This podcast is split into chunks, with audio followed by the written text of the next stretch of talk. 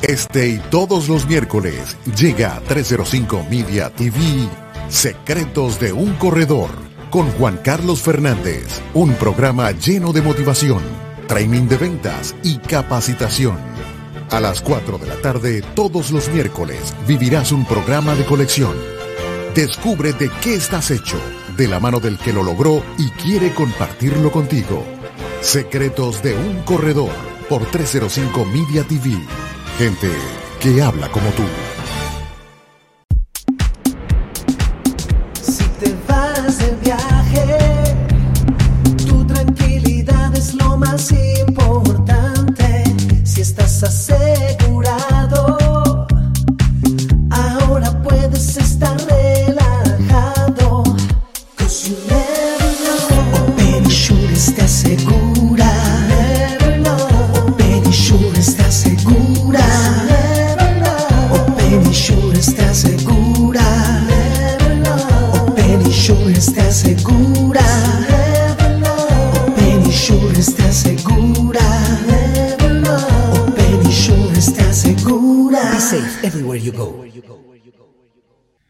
Bienvenidos a un nuevo programa Secretos de un Corredor. Um, quiero darle la bienvenida hoy a una gran amiga, una persona que es para mí de las pioneras del marketing digital aquí en Miami, una persona que realmente tiene un impacto global con su marca personal, con su marca, con su empresa y con todos los emprendimientos que está haciendo ahora um, para ayudar a cada vez más emprendedores del mundo digital, del marketing digital. Eh, bienvenida a nuestro programa el día de hoy a Verónica Ruiz del Viso. ¿Cómo estás, Verónica? Estoy muy contenta, Juan Carlos, de esta invitación. Además, qué chévere todo lo que estás haciendo eh, con tus cosas y tu proyecto. Admiro mucho el, el hustle, como le dicen aquí, eh, que tienes detrás de tus proyectos. Cuando me gusta mucho la gente que le importa, que trabaja el propósito de su empresa y lo lleva a su día a día y realmente se casa con él. Y para mí verte así es inspirador también. Eh, yo creo que el que trabaja y se consolida y se casa con sus ideas y las vive es el que más éxito tiene, así que para mí es un honor que hayas pensado en mí para este, eh, bueno, este espacio tuyo versión corredor. Claro que sí, qué bueno, Vero. Mira, yo quería, um, primero que nada, bueno, ya la- muchísima gente sabe quién eres porque además lo hemos, lo hemos avisado mucho que íbamos a tener esta charla eh, y muchísima gente nos respondió por mensaje directo y um, están como a la espera, ¿no? De esta, de esta entrevista. Por eso, uh, lo importante de este programa para nosotros, Secretos de un Corredor, es un poco compartir el conocimiento y mm, basado en esa cultura millennial, en esa cultura de compartir el know-how y explicarle a la gente cómo hacer las cosas este, para que se lancen al emprendimiento, para que se lancen a realmente cumplir sus metas, diseñamos este espacio. Entonces, todos los miércoles estamos reunidos a las 4 de la tarde y hacemos esto con diferentes personas, pensadores, eh, modelos a seguir, eh, ejecutivos de empresas, directivos, CEOs, eh, asesores, etcétera, y que nos cuenten un poco sus- sus tips, ¿no? Entonces, eh, primero que nada, te quería pedir un poquito tu historia, que nos cuentes un poquito quién es Verónica Ruiz del Viso, qué estás haciendo hoy y qué es lo que te apasiona hoy. Bueno, eh, para los que no me conocen, eh, primero quiero decirles que eh, soy una mujer que cree mucho en el beneficio de los seguros. Y no lo digo porque está Juan Carlos aquí, sino porque para aceptar la invitación uno tiene que creer mucho en el negocio en el que ustedes están, ¿no? Porque no es lo mismo eh, aquel que no entiende para qué tener acceso a seguros que el que realmente ha vivido situaciones en donde ha necesitado estar asegurado. Mi vida empieza justamente ahí. Resulta que yo, mi mamá entra en coma durante varios días, 78 días, en el urológico en Venezuela. Y gracias a Dios a que teníamos un seguro, yo pude surfear la ola de ese momento. Sin embargo, con respecto a los gastos, con respecto a que yo era una adolescente eh, recién llegando a mi mayoría de edad, estaba por cumplir los 18 años, hermana mayor, mi papá no estaba muy presente, así que, y ni siquiera vivía en el mismo pa- país, así que me tocó enfrentar mi mamá completamente en coma y yo liderando todo lo que tenía que ver con, con la emergencia médica que estábamos viviendo en ese momento. Y eso para mí es un hito de vida relevante porque después mi mamá fallece a los meses. Ella logró salir del coma, estar en la casa ya después, pero un día súbitamente, por su poca capacidad pulmonar y respiratoria que tenía, falleció. Y a partir de ese momento decidí emprender y, y, tener una carrera alrededor del emprendimiento que marcó por completo los años de mi vida. Hoy en día tengo 35 años, tengo un grupo de empresas que se llama Working on Solutions, que justamente en este 2021 ha crecido bastante. Eh, tiene un área de prestación de servicios digitales, otra área de consultoría y planificación estratégica de negocios para lo digital, un área de servicios B2C, directa y abierta al público, para poder acceder a servicios rápidos y fáciles, como por ejemplo el diagnóstico de tus redes sociales, eh, poder entender por qué hacer una consulta, por qué no creces, por qué te están presentando ciertas fallas en tu inversión de pauta publicitaria. Es decir, servicios más concretos y puntuales. Y tengo una empresa de educación en línea, que es para que si no puedes adquirir esos servicios, lo aprendas a hacer tú o tomas conocimiento para convertirte en un mejor profesional. Y en esa área de educación en línea tengo dos empresas, una que se llama Dar Learning, que mi socio ahí es Michael Belamed, y la otra es el Bootcampero, que es una metodología de educación experiencial que diseñé y programé en el 2020, dada la pandemia, que fue muy exitosa, conquistó más de 12.000 alumnos de manera orgánica, sin inversión en pauta publicitaria, todo gracias a las recomendaciones de los propios alumnos, y que ha sido un proyecto de una envergadura importante, con un margen interesantísimo como negocio, y esas cuatro empresas forman hoy en día el grupo de empresas Working on Solutions. Y yo soy la CEO, única social grupo, este, actualmente haciéndolo crecer, consolidando las gerencias y los equipos. Y toda esa historia que me lleva a más de 13 años de experiencia en la industria digital comienza en ese momento de mi vida donde yo entendí el valor de estar asegurado. Y ojo, Juan Carlos no me pidió que dijera absolutamente nada de esto, esto es algo que yo he dicho muchas veces ya en mis redes sociales, si me siguen, y cuando viene la época de Obamacare, todos los años de mi vida lo digo en mis redes, he vivido, este, porque he estado muy vinculada a emergencias médicas y de salud, la historia que tuve o cómo se desarrolló mi historia, mi historia como emprendedora. Y desde el lado más importante, que es el lado del ser, soy mamá, una mamá de una niña que se llama Carlota, que tiene 12 años, es decir, está en plena adolescencia, pero no tengo mm, ninguna queja al respecto porque he sido muy afortunada de ser su mamá y no lo digo por decir que todo ha sido bellísimo, pero de las cosas más nobles que he tenido en mi vida, porque tuve ese lado difícil de que les acabo de hablar, el lado más noble es la hija que me tocó. O sea, eso compensó, Dios puso su manito ahí para compensar todo lo que me tocó aprender con lecciones duras, duras como la, la pérdida de mi mami. Y bueno, me tocó ser una mamá, este, cambiar. ¿Qué edad, tenías tú cuando murió tu mamá? Mira, yo, yo como te comentaba, estuve, estaba a punto de cumplir los, los 18. 18. Y además era hermana mayor, o sea, yo le llevo tres años a mi hermano, Rolando, entonces en ese momento era la... Él tenía teenager, tenía que 14, 15, imagínate estaba en ese momento, estaba terminando el colegio.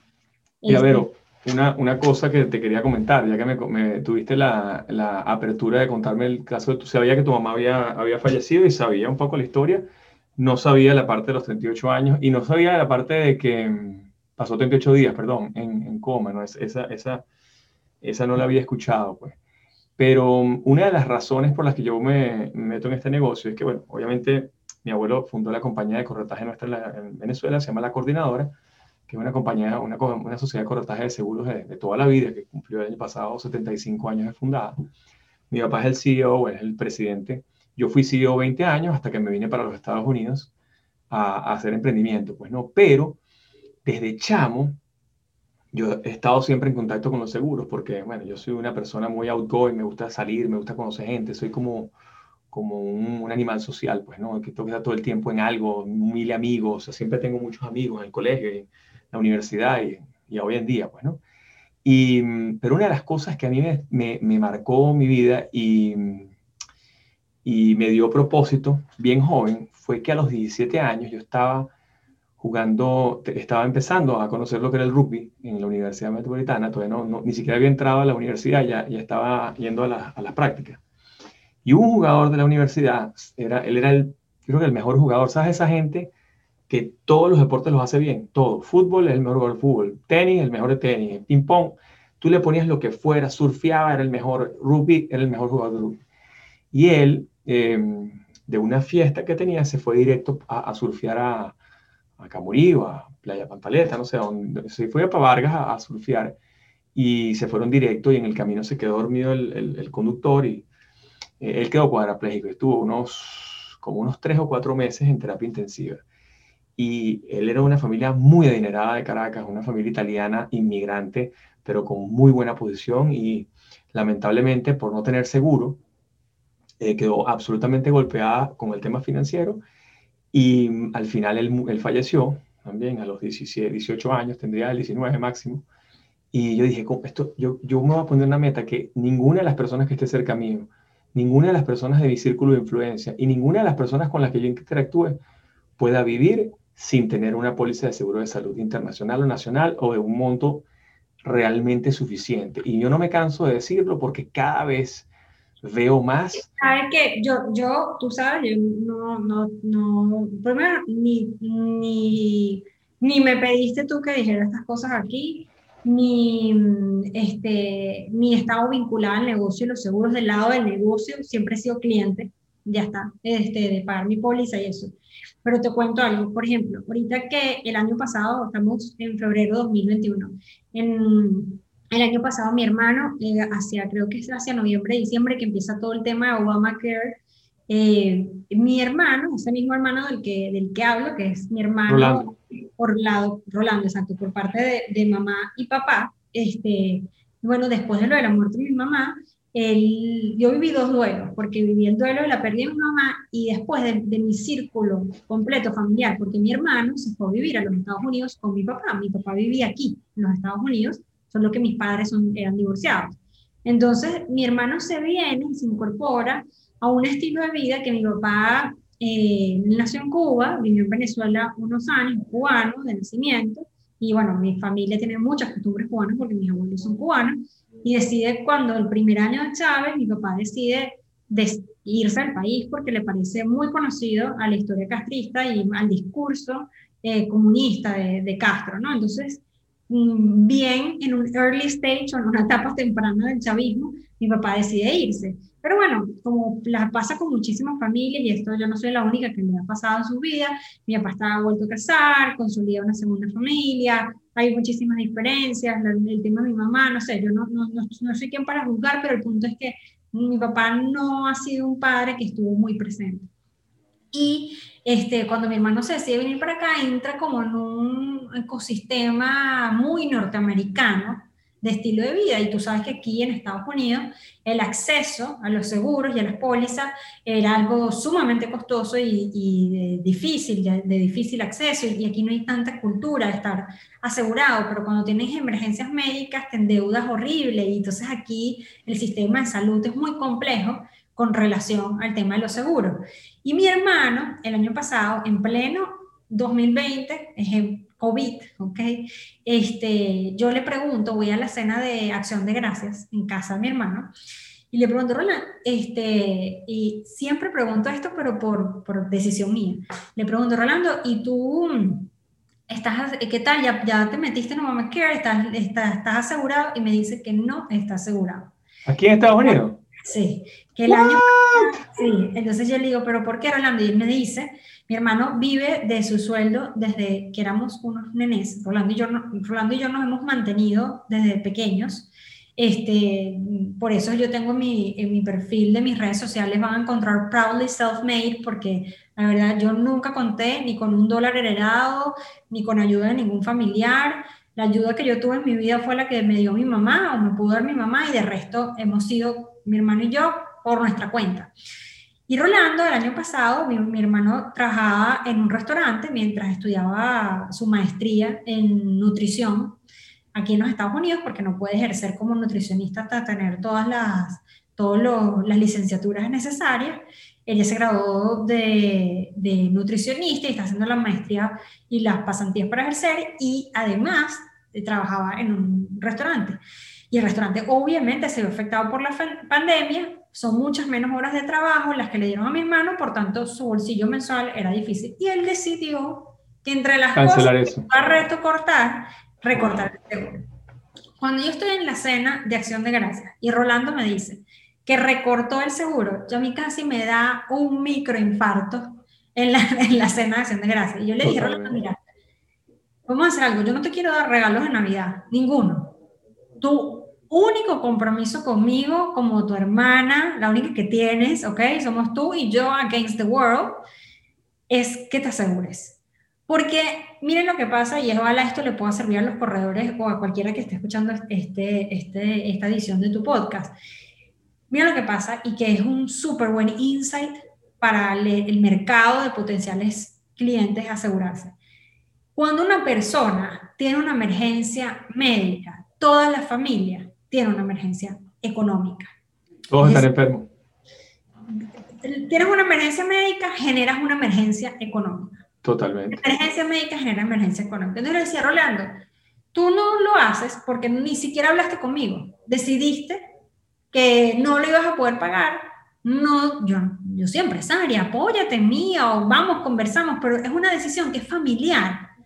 Que al tú momento de tú decidir que no ibas a estar más asegurado, el día que a ti te pase algo, comprometes a toda la familia, porque yo siendo tu hermana, ¿qué voy a decir? Que no voy a ayudar Te toca ayudar.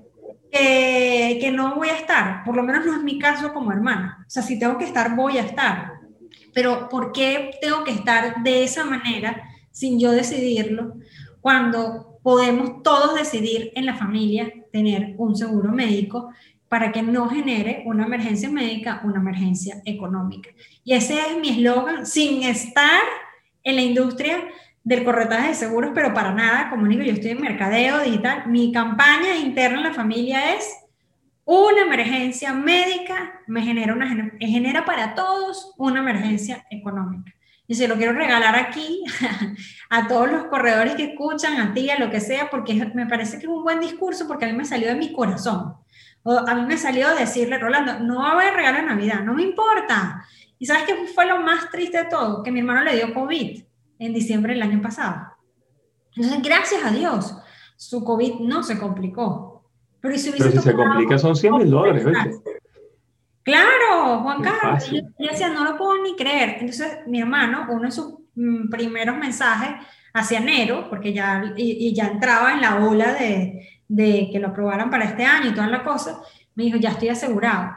Pero fíjate cómo es algo que yo tengo súper internalizado porque he vivido situaciones conmigo, que, que la que ha sufrido la emergencia soy yo, o tan críticas como a los 17 años estar sentada en la sala de espera de una terapia intensiva, porque mi mamá estaba en coma y eso no es como está hospitalizada en una habitación, no, sino tú estás afuera, no sabes qué día la van a despertar, no sabes cuántos días más va a estar conectada a respiración artificial y todos los días es esa cuenta del banco, del, de la emergencia creciendo y uno a los 17 años sin poder responder. Y lo único que a mí me ayudó a responder frente a esa emergencia fue que mi mamá era una friki de su seguro y de nuestro seguro. O sea, mi mamá pudo haber tenido miles de defectos, pero una irresponsable con nosotros a nivel de seguro no era. Este pudo haber sido más responsable con su salud. Me hubiese gustado que hubiese sido más responsable con su salud, pero por por lo menos cuando vivió su emergencia médica, yo tuve la fortuna de haber estado todos, tanto nosotros dos como mi mamá asegurado, y ver cómo transcurrían los días y que nuestro, mi problema no era más grande de lo que podía haber sido, aunque el dolor que vivimos de la muerte de mi mamá obviamente no es indescriptible, ¿no? Entonces, este, bueno, eso marcó muchísimo mi vida, sigue estando súper presente y espero que a todos los que escuchan esto les ayude mucho en, en, su, en su trabajo que hacen, porque yo creo que el negocio de los seguros es una de las cosas que la gente tiende a sentir que como no lo usa, no es necesario y lo, lo, tiende a recortar. Lo digo por mi propio hermano. Pero aquí en mi casa yo puedo explotar una bomba entre yo y mi esposo si no, si no, si no estamos asegurados. O sea, aquí puede pasar todo, pero yo me divorcio el día que se deje pagar el seguro. Totalmente. Y una pregunta, eh, no sé si es indiscreta, pero eh, te la tengo que hacer. Em, ¿Tu mamá llegó, tenía la previsión inclusive de seguro de vida o no tenía, no, no tenía previsión de seguro de vida? Eso lo que decir. Mi, mi mamá no tenía la, la previsión del seguro de vida. Y sabes qué, Juanca, no estoy tan segura de que no la tuviese. Quizás sí la tenía, porque por cómo era mi mamá, mi mamá era, mira, mi mamá era muy conocida por ser la maricondo de ese momento. No sé si saben quién es maricondo, pero maricondo es esta mujer que arregla las casas, que tiene una serie en Netflix, que te arregla la casa todo por tamaño, colores. Este, organizadísima, organizadísima. Bueno, mi mamá, el recoger el cuarto de mi mamá después de su muerte fue la cosa más fácil del mundo porque ya estaba todo ordenado, o sea, las camisas blancas con las blancas, las que se usaban, las que no se usaban, las, joyas con las joyas, o sea, todo estaba súper claro de dónde estaba y qué había. Ahora bien, eh, mi mamá, yo creo que primero era muy joven, o sea, ella nunca esperó irse en este momento de su vida. Eh, nunca se sentó conmigo a explicarme nada de, mira, este, en cualquier emergencia. Es que eras muy chiquita, todavía no, eras, todavía no eras ni siquiera mayor de edad, ¿no? Tienes 18 años, 17 años. Sí, pero yo creo que hay que hacerlo. Hay que hacerlo. Hay que hacerlo o por lo menos dejar algún lugar donde esté todo escrito, o sea, si hay una emergencia médica, este es el seguro, este es mi corredor, este, estoy pagando actualmente esto, estos son los bancos. Juan Carlos, yo, yo creo que esa es una de las razones por las... Es que nosotros éramos muy solos, mira, mis abuelos por parte de mi mamá, o sea, los papás de mi mamá, habían fallecido ya para la muerte de mi mamá. Ellos fallecieron cuando yo estaba primer grado de colegio, o sea, estaba chiquitita. Y, y ya, mi hermana, son, mi, mi, mamá tiene una sola hermana, perdón, eso lo que quiere decir, que mi mamá tiene una sola hermana, tenía una sola hermana, y no era muy unida en ese tipo de cosas. Entonces mi mamá era muy sola, con nosotros muy solo, y frente a estas circunstancias, puede ser que mi mamá tuviera de vida, pero hoy en día ni sé. O sea, me cuesta pensar que no, pero la respuesta correcta sería decirte que no lo tenía, porque ni sé. Pero sí, pero no supe eso, como no supe cómo sacar dinero a mi mamá de las cuentas en los bancos de afuera, porque sabía que existían bancos afuera, pero no sabía cuáles bancos. Entonces, súper desorganizado todo. Entonces, yo creo que algo muy importante de efectos de la empatía de los corredores también es como, como diseñar incluso material este, que le puedas dar a tus asegurados en los que les permite informar bien a la familia de qué tipo de seguros tienen y qué apoyos tienen para que en cualquier emergencia de tu propio cliente la familia pueda activar y, aprovechar esas inversiones que han estado haciendo en, para esos momentos de emergencia. ¿Tú sabes qué pasa? Ser alguien clave en la familia y en, en, las decisiones de la familia. Y bueno, nosotros tratamos de lograrlo con los clientes y tratamos de explicárselo. Hoy en día con la tecnología se nos ha hecho más fácil porque las empresas de seguros también nos han dado un espaldarazo en el tema de digitalización, etcétera. Pero, por ejemplo, en aquella época, si tu mamá, por ejemplo, tenía una póliza con US Life o con National Western, eh, te exigían que mandaras la póliza original de vuelta. Si no tienes la póliza original, entonces tienes que llamar a alguien para hacerlo o ah. contratar a alguien, un abogado, para que hiciera el requisito. Pero con cualquier copia de recibo de póliza de vida, con cualquier Sí, claro, en esa época, hace 19 años, no había emails, no había, no había todavía una cantidad no, de... sí, había correos y, y, todo. Mi mamá tenía, eh, mi mamá Pero, pero las empresas de seguro... Mi mamá tenía un novio online, un moderno. Claro, pero sí, eso te, te, entiendo, pero lo utilizábamos los civiles. La compañía de seguros para incluir el ah, email, para mandarte una renovación. Imagínate, hasta hace nada, hasta hace poco no te lo mandaban. Ahorita con la pandemia empezaron a exigir lo que todo el mundo se registre en la compañía y yo digo, wow, están toda la tecnología que hay, el seguro es como demasiado tradicional y entonces no se le cuesta migrar al mundo digital. Por eso, eh, bueno, ha sido toda una tarea titánica migrar al mundo digital. Mira, una pregunta que te iba a hacer, eh, ajá, tú me hablaste de Dar Learning, me hablaste de marketing digital, de la agencia, de tu agencia, de tu nuevo, de nuevo grupo de negocios. Eh, me encanta lo que haces con Dar Learning con, con Michael, eh, yo soy amigo de Michael desde, muchacho cuando estudiamos en la universidad, porque él era, él estaba en la católica y yo en la metro, pero teníamos amigos en común y que su mejor amiga del colegio era, era muy amiga mía, pues, ¿no? Entonces nos veíamos bastante. Y su hermano mayor estudió conmigo la carrera de administración. Ah, qué chévere. José, sí. Entonces, bueno, somos bastante panas. Y de verdad que me parece genial dar learning. Em, y deberíamos hacer algún día un curso de seguros ahí, ¿no? Un curso de ser un corredor online. Hay que hacerlo. Sí, no, y podrías hacer un bootcamp para corredores con, con la parte de educación experiencial del bootcamp. Ah, bueno, me gusta. Eso lo podemos hacer en conjunto. Claro, nosotros lo que podemos diseñar un, un proyecto en la que Open Insurance de su bootcamp de educación experiencial a todos los corredores que estén escuchando y les enseñas mediante puesta en práctica junto a todo mi staff, porque la diferencia entre los cursos de Dar Learning y el bootcamp es que con el bootcamp tú puedes ejecutar, con Dar Learning son cursos grabados. Entonces, este, hay, hay cosas maravillosas que podríamos hacer y, y conversar.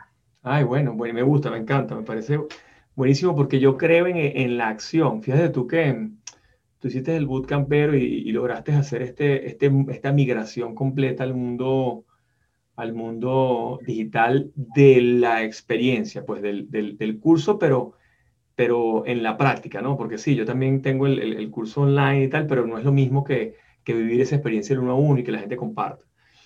Nosotros en la pandemia decidimos hacer, bueno, nos pasaron dos cosas, ¿no? Y, y los que me están escuchando seguramente están identificados con lo que voy a decir muchos de los corredores de seguros estaban acostumbrados a hacer negocios en los restaurantes, en los botiquines, en las em, eh, clubes, eh, visitaban al cliente, iban a las oficinas de los clientes y tenían el contacto con la secretaria, tenían el contacto, ¿sabes? Conversaban muy de lleno. Cuando pasa la pandemia, no pueden ir a ver a la secretaria, no pueden ver al cliente, no pueden ir al club, no pueden ir a la discoteca, no pueden ir para el eh, restaurante, no pueden ir a la Aranjuez hasta las 7, 8 de la noche, que es donde estaban los clientes para reunirse y muchos de ellos entran como una suerte de depresión, tristeza absoluta. Em, yo vengo cinco años y hemos, tú has sido testigo de eso y, lo hemos, inclusive lo hemos conversado. Yo vengo hace cinco años tratando de que la gente posicione su marca personal, eh, comparta a través de las redes, eh, empiece a comunicarse a través de las redes con los clientes y empiece a conseguir clientes a través de las redes. Y bueno, no sabes la cantidad de detractores, muchísima gente, no, eso no va a funcionar nunca, eso no sirve, eso no sirve, eso no sirve. Y yo no obstante a eso, como yo soy bastante terco, testarudo y, y, y en un sentido bruto, bestia, salvaje, y por eso fui rugbyista cinco años, eh, yo dije, ¿sabes qué? No me interesan los comentarios de la gente, vamos a hacer. Y mismo así que muchos de mis amigos me llamaban burlando, eh, riéndose, burlándose del, contenido que estaba haciendo. Pero la realidad es que me daba mucha risa porque ellos se reían, pero yo facturaba cinco veces más, siete veces más y diez veces más que lo que facturaba sin hacer nada en el mundo digital. Entonces me, valía, me valía cero sus comentarios y seguía haciendo.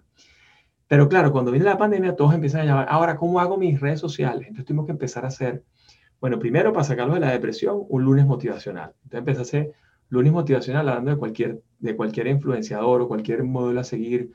Em, entonces hablamos primero de Mahatma Gandhi, de Nelson Mandela, una cantidad de gente. Después los miércoles, martes, miércoles y jueves hablaba de productos para que la gente viera nuevos productos y los viernes técnicas de ventas online, cómo hacerlo, cómo crear un funnel, cómo es una página web, cómo hacer un landing page, cómo hacer toda la venta, cómo llamar por teléfono y cerrar por teléfono, cómo cerrar por WhatsApp. La gente no sabía que existía WhatsApp Business. Entonces, cosas de lo más elementales para ti que puede ser muy, muy, muy básico, pero que ellos no sabían y no se habían preocupado porque les iba muy bien yendo para los restaurantes y yendo a los sitios. Entonces no necesitaban nada de esto. Y ahorita con, todo ese material, Juan Carlos, lo que yo te recomendaría es, si tienes un curso grabado, extrae parte de esos videos de ese curso, colócalo en tus redes sociales.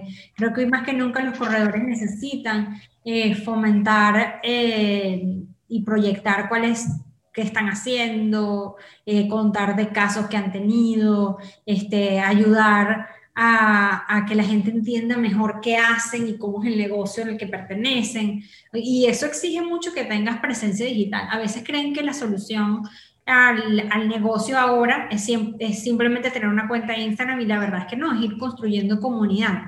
Tú que fuiste parte de una de mis charlas de Laica Ventas, nosotros hablamos, yo hablaba mucho de eso, de cómo pasar de simplemente tener presencia, o sea, decir, voy, voy público a tener estrategia, ¿no? Y creo que, que, es fundamental que le deje acceso también a la gente, no solamente a los que se inscriban, sino fomenta más, de manera más abierta, este, partes y extractos de ese curso, porque la gente va a entender mejor eso. Si no, si no te escuchan a ti, eh, hablando directo, no diciendo, te prometo que si haces el curso vas a cambiar, sino que le muestres directo información, les va a ser mucho más atractivo ir a consumir el resto del curso. Entonces, este, esa sería una sugerencia que te hiciera y una sugerencia para todos los demás, es que no tengan miedo a contar qué hacen, a qué tienen, no les dé pena, les da pena con el primo que los conoció a ustedes como odontólogo y no sabe por qué te metiste de repente al corredor de seguro, o te da pena con, con tus amigas que, que, suelen postear cosas los fines de semana y no de su trabajo.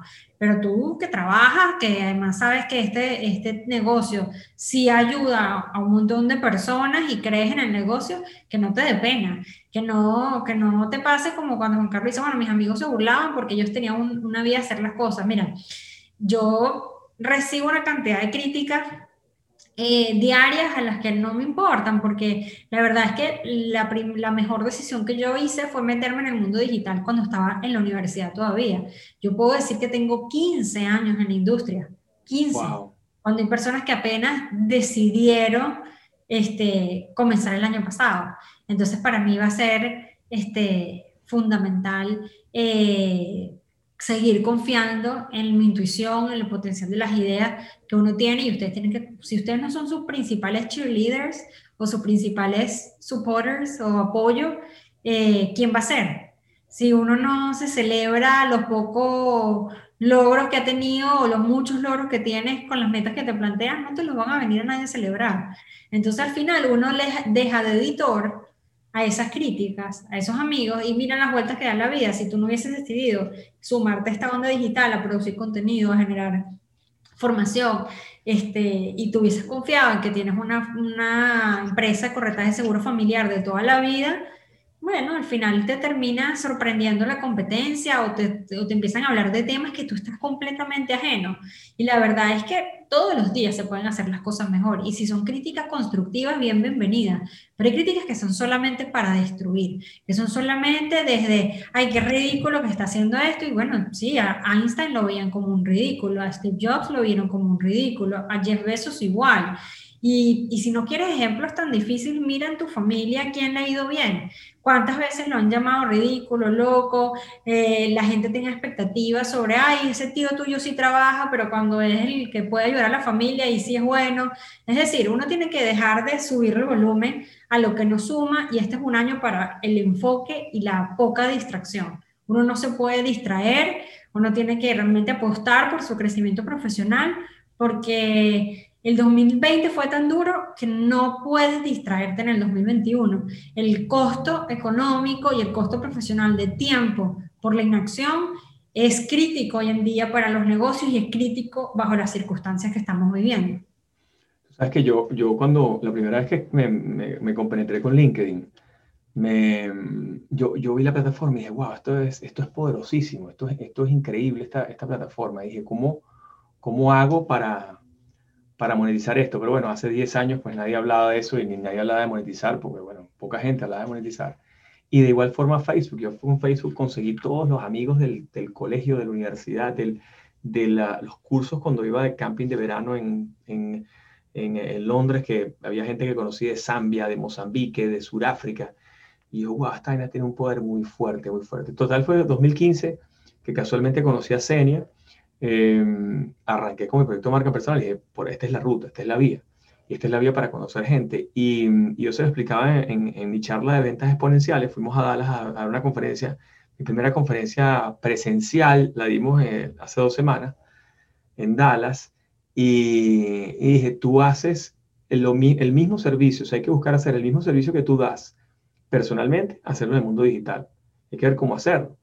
Pero se puede, claro que se puede, porque hay muchísima gente que está enamorada por el Instagram, enamorada de la persona por el Facebook, enamorada por lo que, por lo que hace. Hay gente que te quiere a ti una barbaridad y probablemente no te conoce. Y de repente, cuando te conoce, cuando te saluda, te saluda con un abrazo y un amor y tú dices, ya va, ¿y de dónde salió esta persona? Yo esto no lo conozco.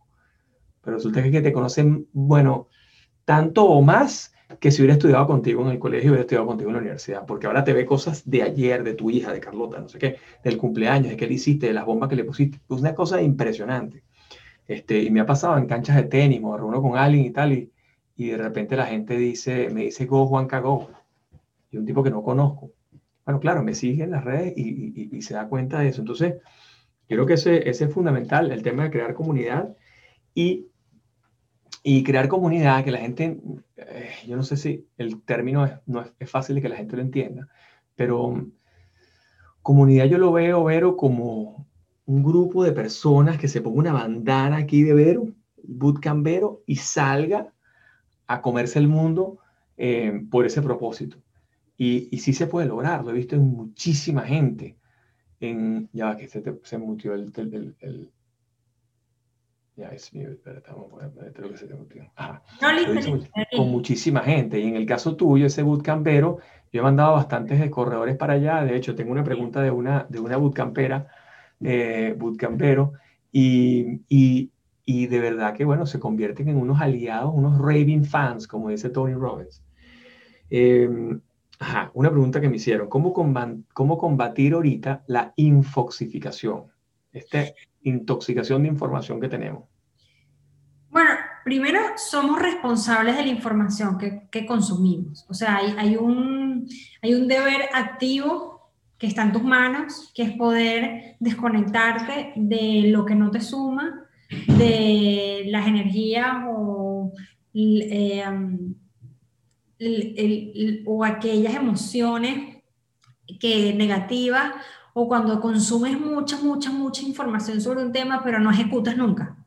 Entonces ahí comienzas a, a llenar tu cabeza de tendencias de lo que deberías hacer y lo postergas y no lo haces y no lo haces y, que, y crees que consumiendo es parte de, de la ruta de hacer y no aprender es parte de la ruta de hacer siempre y cuando pongas ese conocimiento en práctica, sobre todo en, en esta era. Entonces yo creo que primero ser muy, muy selectivo en, las cuentas a, seguir, en las páginas a leer, en información a consumir. Tienes que ser específicamente selectivo, cuidadoso, eh, dudar de, de aquellos lugares en redes sociales que prometen recetas fáciles, este, porque ahí comienzas entonces a llenarte de demasiada información y de poca ejecución. Y con respecto al mundo de las noticias y, información de más, tienes que saber muy bien elegir tus fuentes. Es decir, siempre va a haber mucha información. La, la infosificación, este, el exceso de información, por decirlo de la manera correcta, siempre va a estar porque estamos en un espacio democrático llamado Internet, donde muchos que pueden hablar ahora tienen la posibilidad de hacerlo. Pero la verdad es que no pueden imponerle su información a nadie necesariamente. Necesitan de la validación y del following de la gente. Y lo que hay que hacer ahora es empoderar nuestro criterio, empoderar nuestra decisión de a quién seguir o no seguir fortalecer nuestra decisión de que si seguimos a alguien lo estamos validando, si seguimos a alguien lo estamos respaldando. Entonces, si no quieres multiplicar información falsa o información poco útil o alimentar a, las, a, las, a, la gente que es humo, simplemente dale un follow y ya está. O sea, lo que quiero decir es como, sí, crítico, estamos en una época donde hay mucha información. Ahora, ¿y ¿qué vas a hacer tú? Esa es la pregunta. ¿Cómo te vas a hacer tú responsable? Porque lo otro no lo vas a poder detener. Y otra cosa ahorita que, que, hace ya un par de semanas, bueno, yo creo que ya tiene un año la, la, aplicación, pero yo, bueno, al menos yo me acabo de inscribir hace una semana en Clubhouse. Eh, me di cuenta que esa red social es, es, una, es como Las Vegas, es, nunca para, ¿no? Nunca para. O sea, cada vez que me meto está alguien prendido allí hablando y a las 3 de la mañana, a las 5 de la mañana, a cualquier hora, es una locura pero, pero muy interesante porque aprendes una cantidad de cosas increíbles. Y este, este, esta tarde, a las 7, esta noche, tengo mi primera charla de ventas exponenciales con Senia y, y, y Luis Gerardo Guevara, que vamos a hablar de la misma charla que dimos en Dallas. Eh, hablar de ahí para un conversatorio, para probar cómo es, el, cómo es el tema, para ver cómo montar una reunión, etcétera. Ya lo, lo armamos el room. Este, cuéntame un poco de Clubhouse. ¿Cuál es tu visión de Clubhouse? ¿Ya estás adentro? ¿Ya has asistido?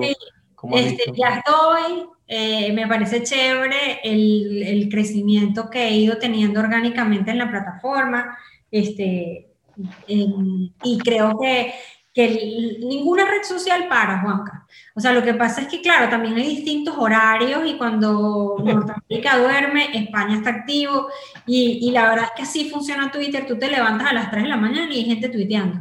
La diferencia es que ahora los escuchas hablando y es como que están más presentes. Pero una persona que publicaba esa hora a las 3 de la mañana es porque estaba despierta y generando contenido.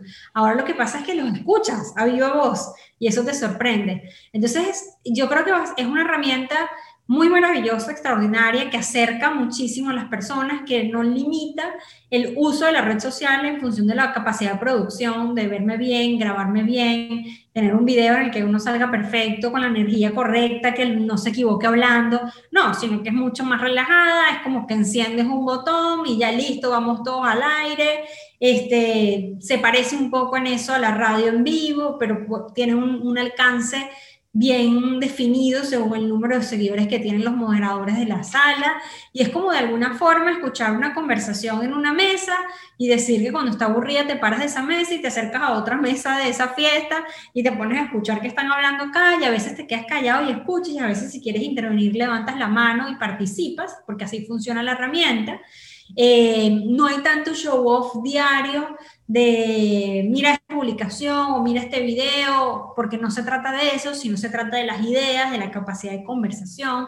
Y obviamente, como siempre, como pasa en todas las redes sociales, va a haber mejores creadores de contenido que otros. Va a haber gente que conversa cosas valiosas como gente que no. Y eso siempre ha sido así con absolutamente todas las redes sociales. Hay gente que tuitea cosas interesantes y gente que tuitea cosas poco constructivas o, poco de, o de poco valor.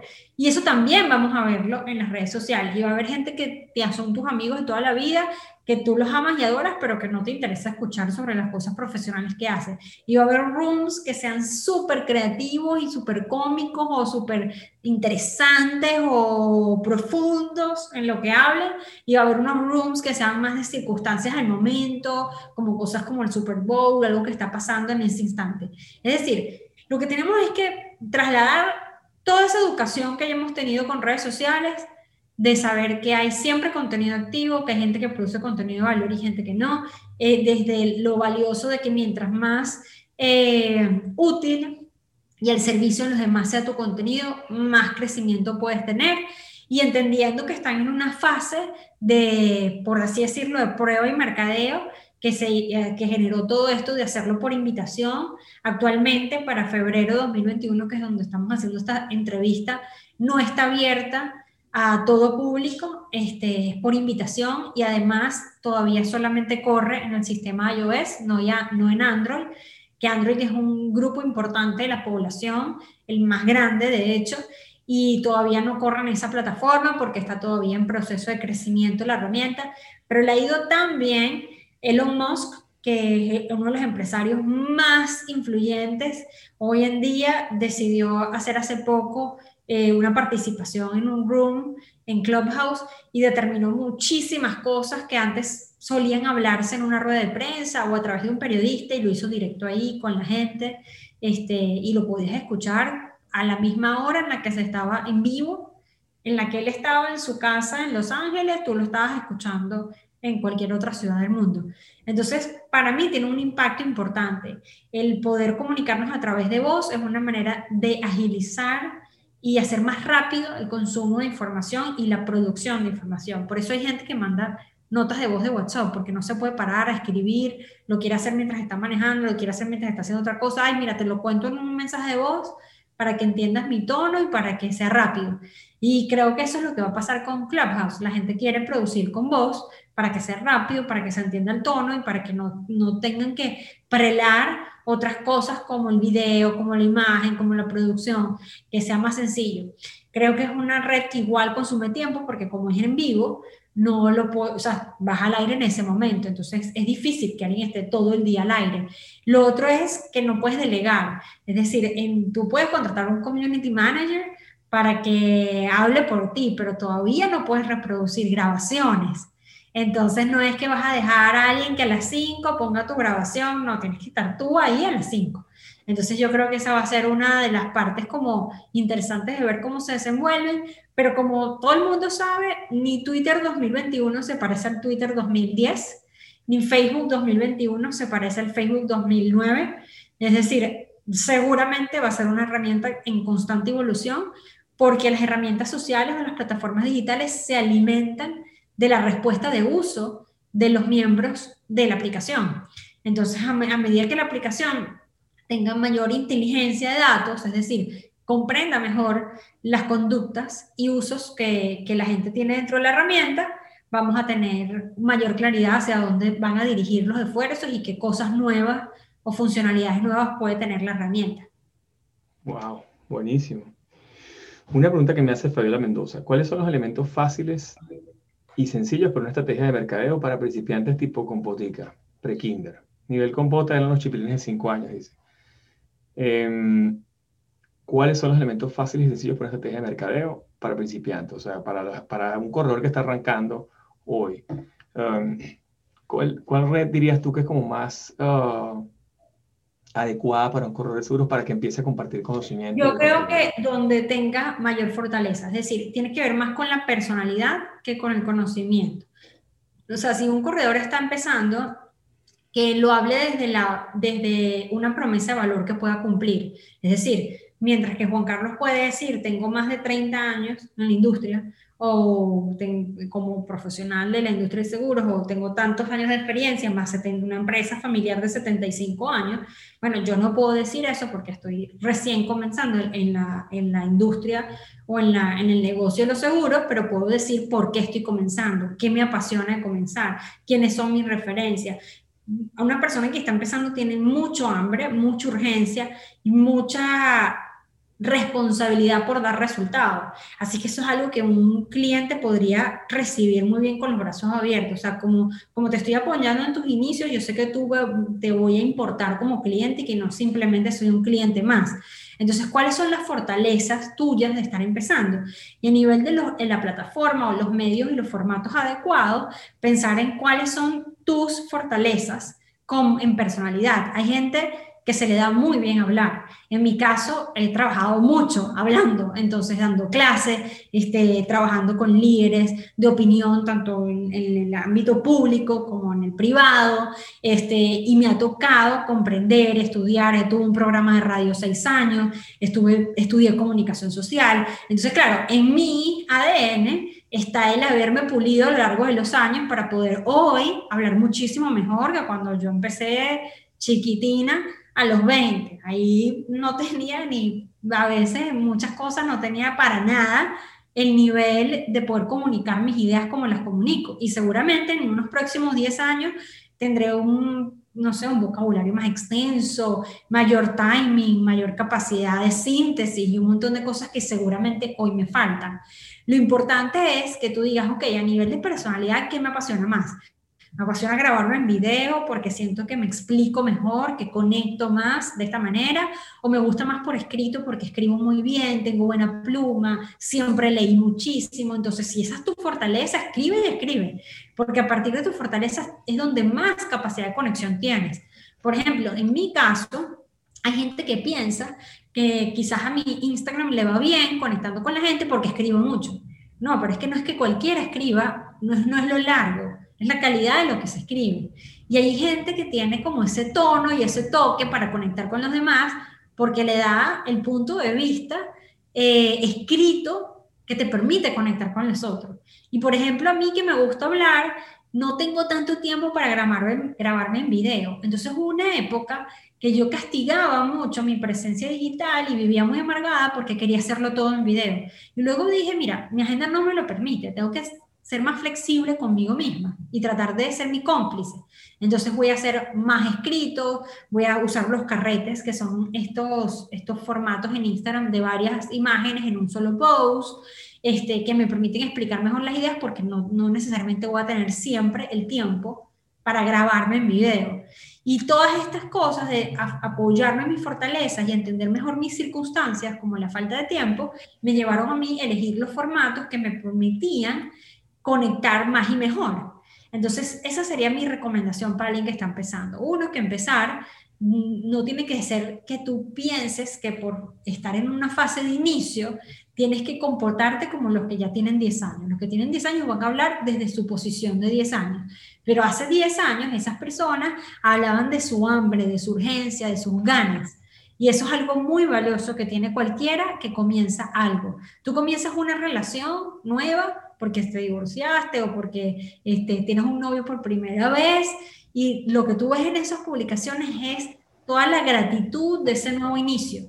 Entonces, vívelo desde ese punto de gratitud, vívelo desde ese, desde ese momento de comunicarle al otro tu energía al iniciar, que esa energía por iniciar es muy inspiradora, es mucho más inspiradora, del, no subestimes esa energía porque le des tú más peso a compararte con el que más tiempo tiene. Y por otro lado, que es el segundo punto, el de los formatos, elige aquellos formatos que te permitan crear más y conectar mejor.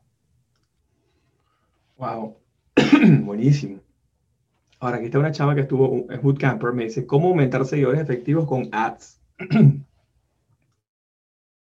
bueno, en el caso de los ads, eh, la manera es este, entender cuáles de las publicaciones que tienes o de las publicaciones que has hecho de manera orgánica, cuáles han tenido más desempeño o mejor desempeño.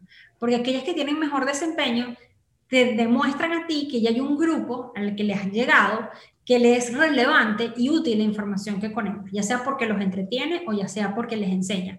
Entonces luego, si tú promueves, multiplicas el alcance de esa pieza y muchas más personas pueden este, entender mejor y ver tu valor y multiplicar tus resultados. Entonces yo creo que es probar y, revisar qué ideas te sirven para alcanzar a más personas porque tienen mejor respuesta y asegurarse que tu inversión esté detrás de los tipos de mensajes que más respuesta tienen o detrás de los propios mensajes que mejor desempeño tuvieron.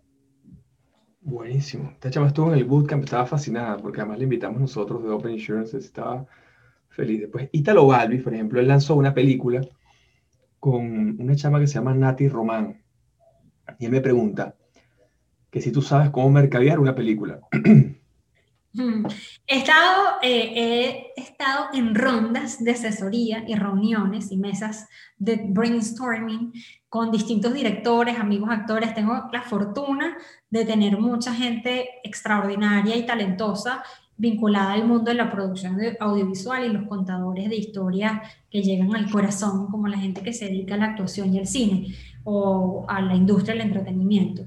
Y la verdad es que yo creo que la mejor forma de mercadear es poder transmitir con claridad y de una manera simple o las emociones que van a despertar tu pieza audiovisual o despertar mucha curiosidad alrededor de la historia o hablar mucho del valor después del consumo de la historia. Obviamente cosas como los actores son un enganche importante, pero yo creo que al final ver el retrato de la sociedad en la gran pantalla o en el cine es lo que realmente más nos impacta. Saber que muchas de esas historias están inspiradas o creadas a partir de nuestra capacidad eh, creativa humana. Entonces yo creo que emocionar a la gente a través de Instagram, de Twitter, hay muchísimas películas que tienen excelentes, mejores prácticas donde hacen una buena pre-campaña, una campaña en el durante y una post-campaña para, que la, para que la película o la pieza perdure en el tiempo y pueda ser, seguir siendo consumida. Es fundamental y una de las cosas para que esa pre-campaña campaña y post-campaña funcione es entender dónde realmente está el punto de contacto con el corazón de la audiencia. O sea, qué es lo que va más a generar mayor impacto y crear una estrategia de comunicación sólida a partir de esa emoción. Al final yo creo que las historias son para generar inspiración, para generar análisis o para conmover y mover emociones este, o multiplicar alguna, alguna emoción y yo creo que si eso no está claro, porque nos concentramos solamente en quién la dirigió y quiénes la protagonizan, eh, pasa a ser una campaña más común y corriente. Para ser extraordinarios hay que entender mejor, así como se hizo con la película, cómo conectar el propósito de la película desde antes de su lanzamiento. Sabes que ellos la, produjeron en plena pandemia. Y, y la hicieron, la filmaron toda en plena pandemia. Entonces el cuento es interesante porque la pusieron, creo que la pusieron live por Go Live, esta, esta aplicación. Y la plataforma que está en México, sí. Tres días, tuvo tres días y tal, lanzaron. Entonces ahora quieren, tú sabes, hacer un lanzamiento formal y tal.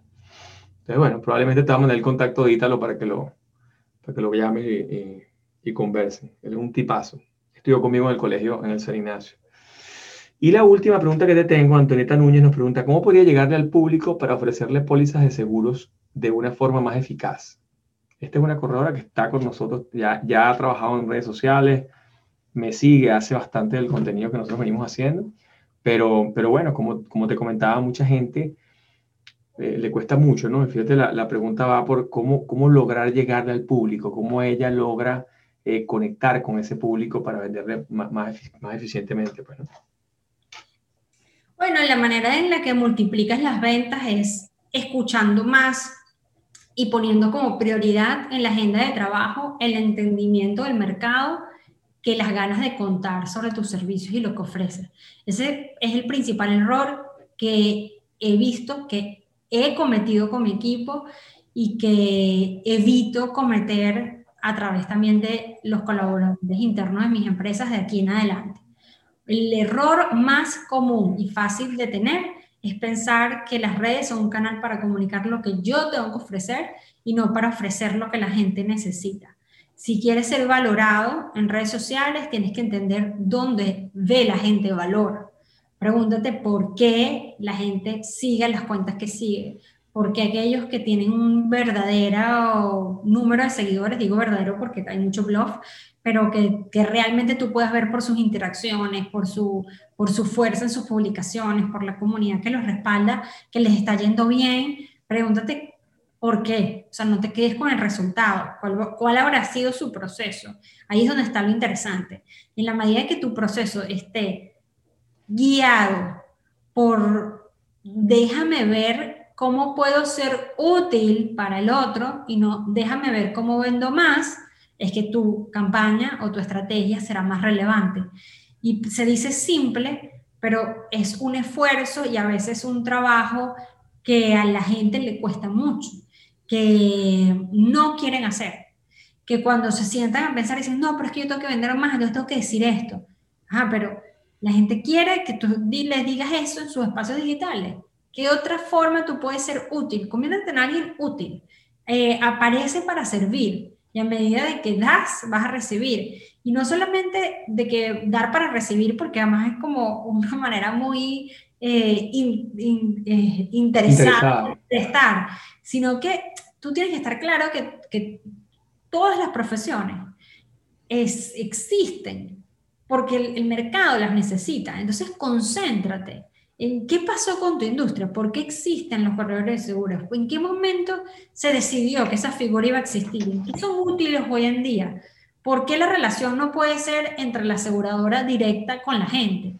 Porque, ¿Por qué? Y cuando te respondas esas preguntas, vas a encontrar contenido increíble que te permite a ti ayudar, explicar mejor tu negocio y conectar más con la gente.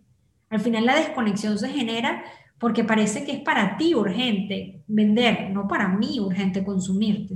Tienes que hacerlo urgente, tienes que hacerlo o por lo menos interesante. Sabes que yo tengo un cuento y hablando de, de, ese tipo de, ofrecer soluciones y hacer mejores preguntas. Em, un día yo, yo hago la dieta paleo, eh, que como poco carbohidrato y tal y qué sé yo. En ese, en ese lío ando hace veintipico de años, ¿no? Y entonces, pero me encanta comer, entonces me salgo de vez en cuando y tal. Pero bueno, veo unas en, en um, Fresh Fish en Caracas, veo unas lentejitas que se llaman Ultra Cool Snacks. Y he hecho mucho este cuento para que la gente entienda cómo hacer el mercadeo digital de seguros. Que no necesariamente tienes que hablar de seguros, puedes hablar de otras miles de cosas. Y entonces, eh, cuando llego a mi casa, compré cuatro o cinco paqueticos, cuando llego a mi casa, mi hijo me dice, papi, ese es el emprendimiento de Ricardo, mi pana, el del colegio. Y de verdad, sí, vale, sí, sí, sí, ese, tú eres el hermano mayor de mi amigo Eduardo y él se graduó, no sé, se graduó el año pasado, hoy en día tendrá 20 años, pero en ese momento tenía 17, 18. Y entonces yo le digo, ah, ah, bueno, voy a poner un post. Entonces hice un post, puse una, un aguacate, puse un, un, huevito, puse un pollo y puse las lentejitas ahí, ultra cool snacks, saqué una foto. Y no sé, al cabo de unos minutos, al cabo de unos, no sé, 20 minutos, me escribió Dani la cosa, me dijo, oye Juan, yo quiero eso, yo como es, hago esa dieta, eso es lo máximo. Me escribió ella, me escribió otra amiga, me escribió no sé qué, y me escribió. Y entonces, este, nada, el chamo vio en las redes, porque obviamente lo tagué, etcétera, vio en las redes que yo había puesto eso. Y al día siguiente estaba en mi casa en Caracas y me llevó ocho paquetes para mandárselos a Daniela y tres para mandármelos a mí y para mi hijo tres más. yo, ah, bueno, ok, perfecto déjalos ahí, cuando yo vuelva a, Caracas, pues los busco, ¿no? Total que volví la semana siguiente. Yo esa época estaba viendo mucho, iba y volvía mucho a, Venezuela. Em, y, y, cuando voy, vuelvo, se los traigo, se entrego a Daniel, Daniel hace unos posts, no sé qué, bueno, hace de toda información allí, pone de todo, dice que es lo máximo. Total que el papá del muchacho me dijo, Juan, tú sabes que desde que tú hiciste eso, yo te sigo. Y, y yo soy altísimo creyente de los seguros. Y yo no voy a descansar un día en recomendar eso que tú estás vendiendo, el seguro de salud internacional, porque a mí me pasó algo similar a lo que te pasó a ti con tu mamá, a él le pasó con su tía. Entonces, yo, yo todo el que conozca te lo voy a, te lo voy a referir. Entonces me refirió uno, dos, tres, cuatro, ocho, 12 clientes en promedio de tickets de 5 mil, 6 mil dólares, o sea, clientes de alta gama. Todos me compraron pólizas internacionales de salud, algunos seguros de vida.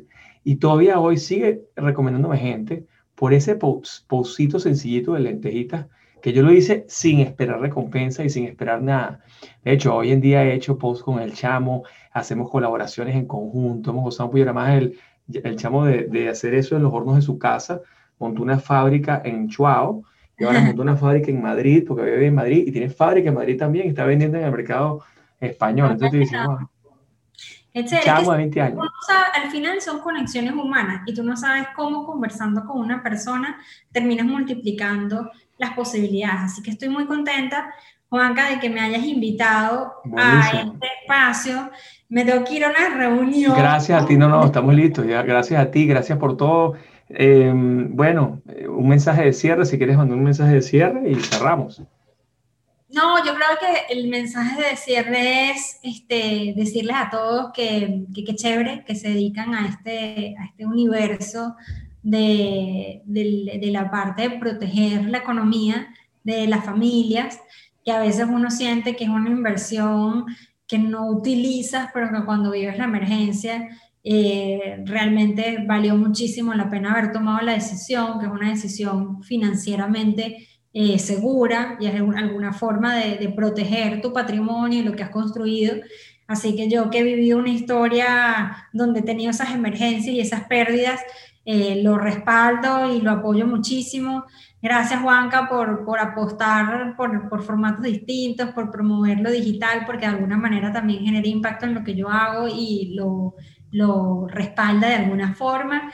Estoy súper a la orden en mis redes sociales y para mí el mensaje hacia este 2021 es gratitud frente a todos los aprendizajes que hemos tenido para llegar a este año, gratitud por tener salud y estar aquí, este, y que espero que todos los que están escuchando se encuentren sanos y estén cuidando ese templo llamado eh, tu cuerpo y tu, tomando vitaminas y, estando comiendo lo mejor posible para que en el caso que Dios no quiera, este, mm, por mala fortuna te toque vivir con el COVID o transitar por, por, esa, por, esa, mm, por esa enfermedad o contagio, te hayas protegido, no a nivel solamente de seguro, sino también de, tener un cuerpo que pueda tener, batallarlo este, de una manera más fuerte. Yo creo que hay que tener mucha gratitud de poder decir que a pesar del año difícil, estamos aquí, estamos vivos, tenemos salud y que a partir de esa gratitud, ver con ojos de optimismo y felicidad,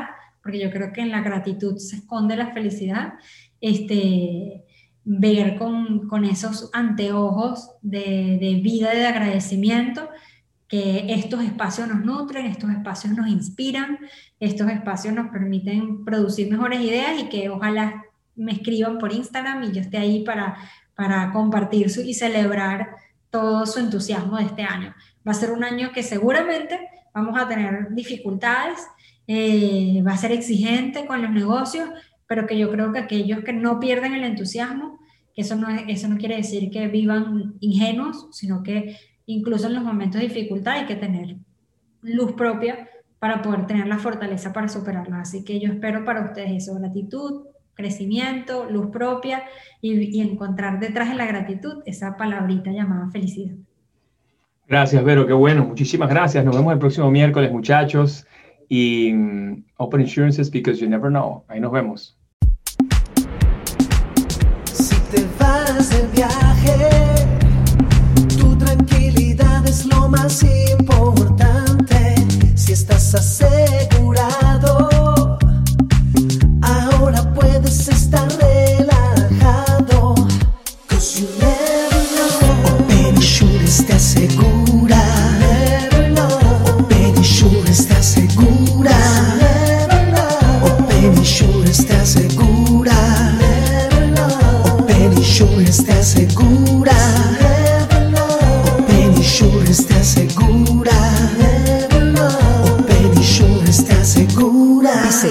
Everywhere you go.